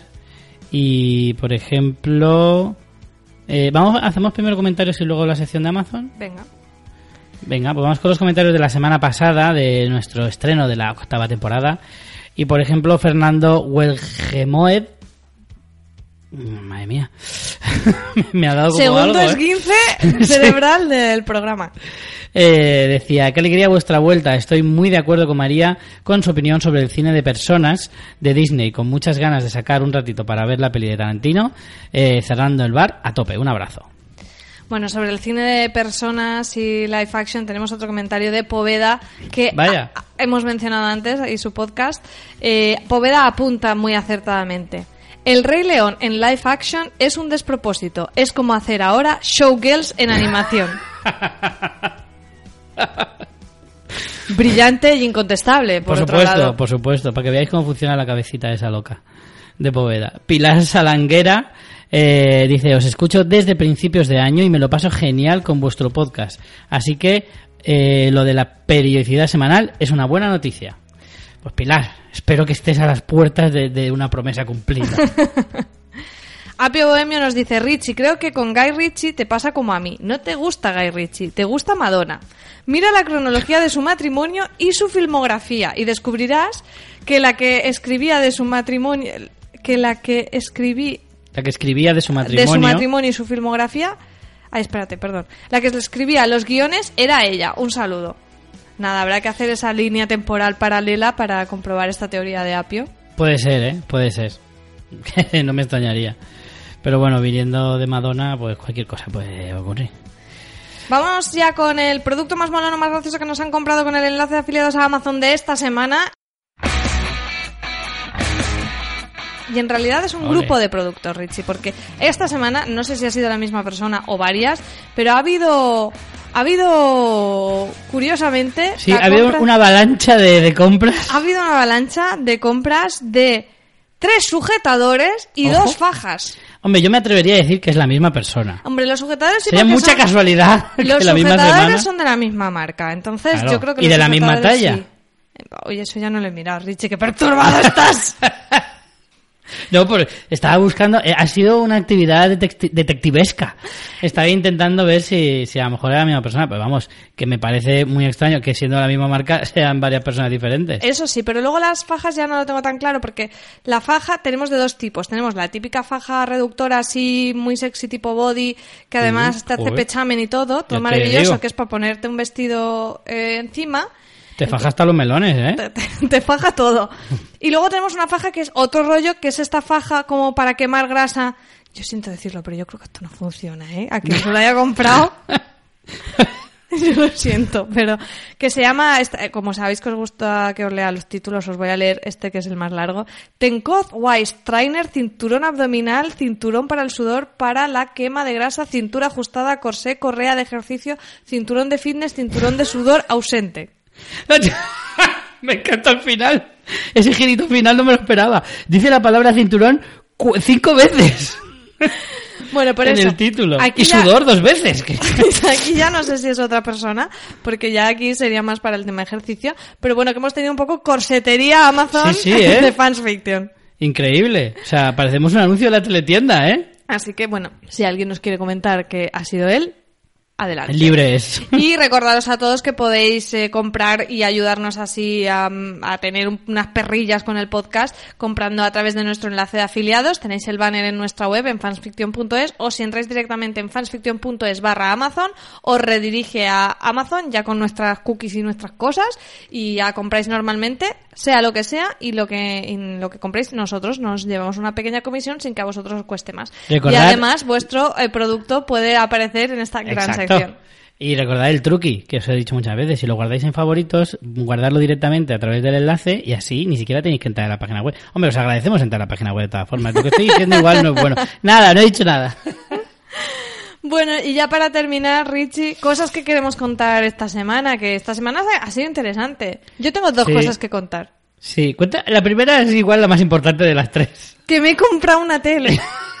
me he comprado un pantallón de 65 pulgadas, QLED, que no sabía lo que era QLED, ni, ni cua- 4K, mm, todo, todo, maravilloso. Eh, FM, AM, FMAM, sí. lo tiene todo, señores. Di- disco láser. no, estoy, estoy muy contenta con, con la compra. Eh, Están la- cayendo rayos, ¿eh? Te lo digo. Rayos. No, eso es el 4K, Richie, que Ah, vale.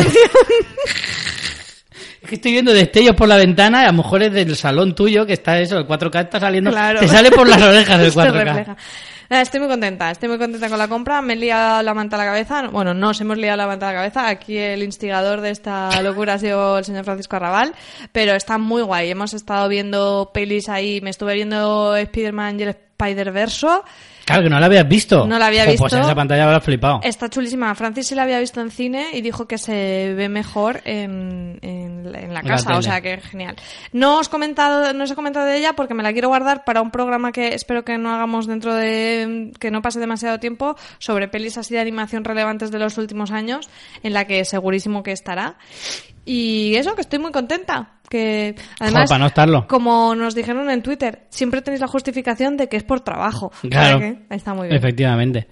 Bueno, pues yo puedo contar que estuve este último fin de semana, como ya os avisé la semana pasada, en FanCon, allí en Palau Solità y Plegamans, un pueblecito de las afueras de Barcelona, eh, donde vive nuestro querido amigo eh, Sune, de Nación Podcast, y, y que en parte, bueno, él se encargaba de la zona de podcast de- del evento. FanCon es un pequeño festival de, de ocio alternativo donde puedes encontrar de todo tanto juegos de mesa, videojuegos vintage y sobre todo la, la estrella de la Fancon, que es la lucha libre, que eso es una maravilla. O sea, por favor, si queréis... es, el tercer año que vas, yo he ido a, lo- a otros dos y Sí. ya, o sea, tienes hasta un luchador que eres Por de su club de supuesto. fans. Y ojo, se acordaba de mí. Sí. Sí, Pedrolo, alguien del que he hablado ya bastante y que jamás me cansaré de hablar. Pedrolo, que es la estrella de este evento, de este... De, de- Bueno, la estrella porque es la tú, estrella. Hay muchos luchadores, pero no, todos estaban de acuerdo conmigo. Luego lo dije y ¿es o no es el mejor? Es el que más personalidad tiene y es el personaje más molón, es el más guay, es el que más pelo tiene en el pecho. Es impresionante.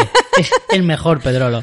Y, y para que os hagáis una idea, si queréis eh, eh, entender mínimamente por qué estoy tan flipado con este asunto, podéis ver los stories en Instagram de Sune, que tiene mogollón. Que yo, como no hago story, pues no sé hacerlos, no hice ninguno. Pero el año que viene, para el año que viene, me aplico y hago Aprendes más. stories. Sí, hacer stories. No he hecho nunca ninguno, tío. Soy muy torpe con esas cosas. Venga, el próximo, en el próximo podcast vas a grabar un story Venga, en va. directo aquí en el podcast, ¿vale? Venga, va. Eh, ojo. Fanfiction no tiene Instagram, ¿eh? Somos cavernícolas prácticamente. Sí. Que lo sepas. Y nada, ha estado genial. Ha estado genial. Me lo pasa muy bien. He ido con mi compañero PJ. Eh, mi compañero de viajes, quiero decir, no mi compañero de ningún otro aspecto. Eh, fuimos con PJ Cleaner de series reality, eh, podcast de series y realities, contra todo pronóstico. Y, y fuimos allí, nos lo pasamos muy bien, el ambiente es muy bueno. Ya lo recomendé la semana pasada y lo vuelvo a recomendar esta y el año que viene, todo el que se anime, por favor que vaya porque de verdad que merece mucho la pena.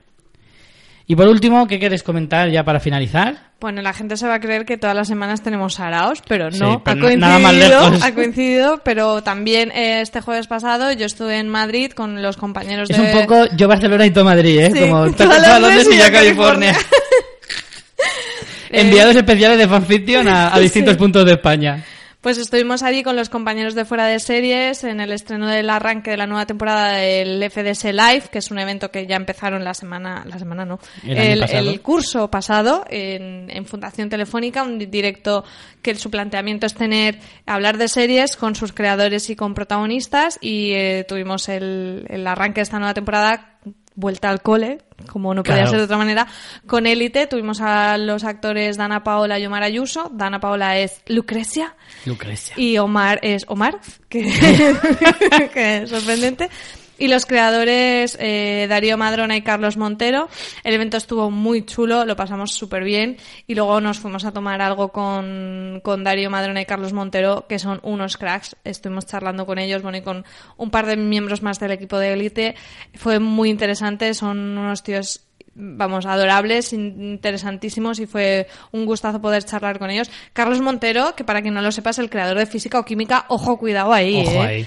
Que ahí ahí. nos salió todos un poco la vena más, más fan, más del fandom teen y, y nada, fue un placer poder estar con ellos. La, bueno, ya os he dicho que la serie me ha encantado, o sea que, que tener la oportunidad de ir a un evento donde los creadores hablan de cómo se han enfrentado a esa serie es muy chulo. De hecho, aunque yo lo vi, como aún no había visto la temporada, bueno, había visto dos episodios que eran los que nos habían pasado a prensa, pero no la había visto completa.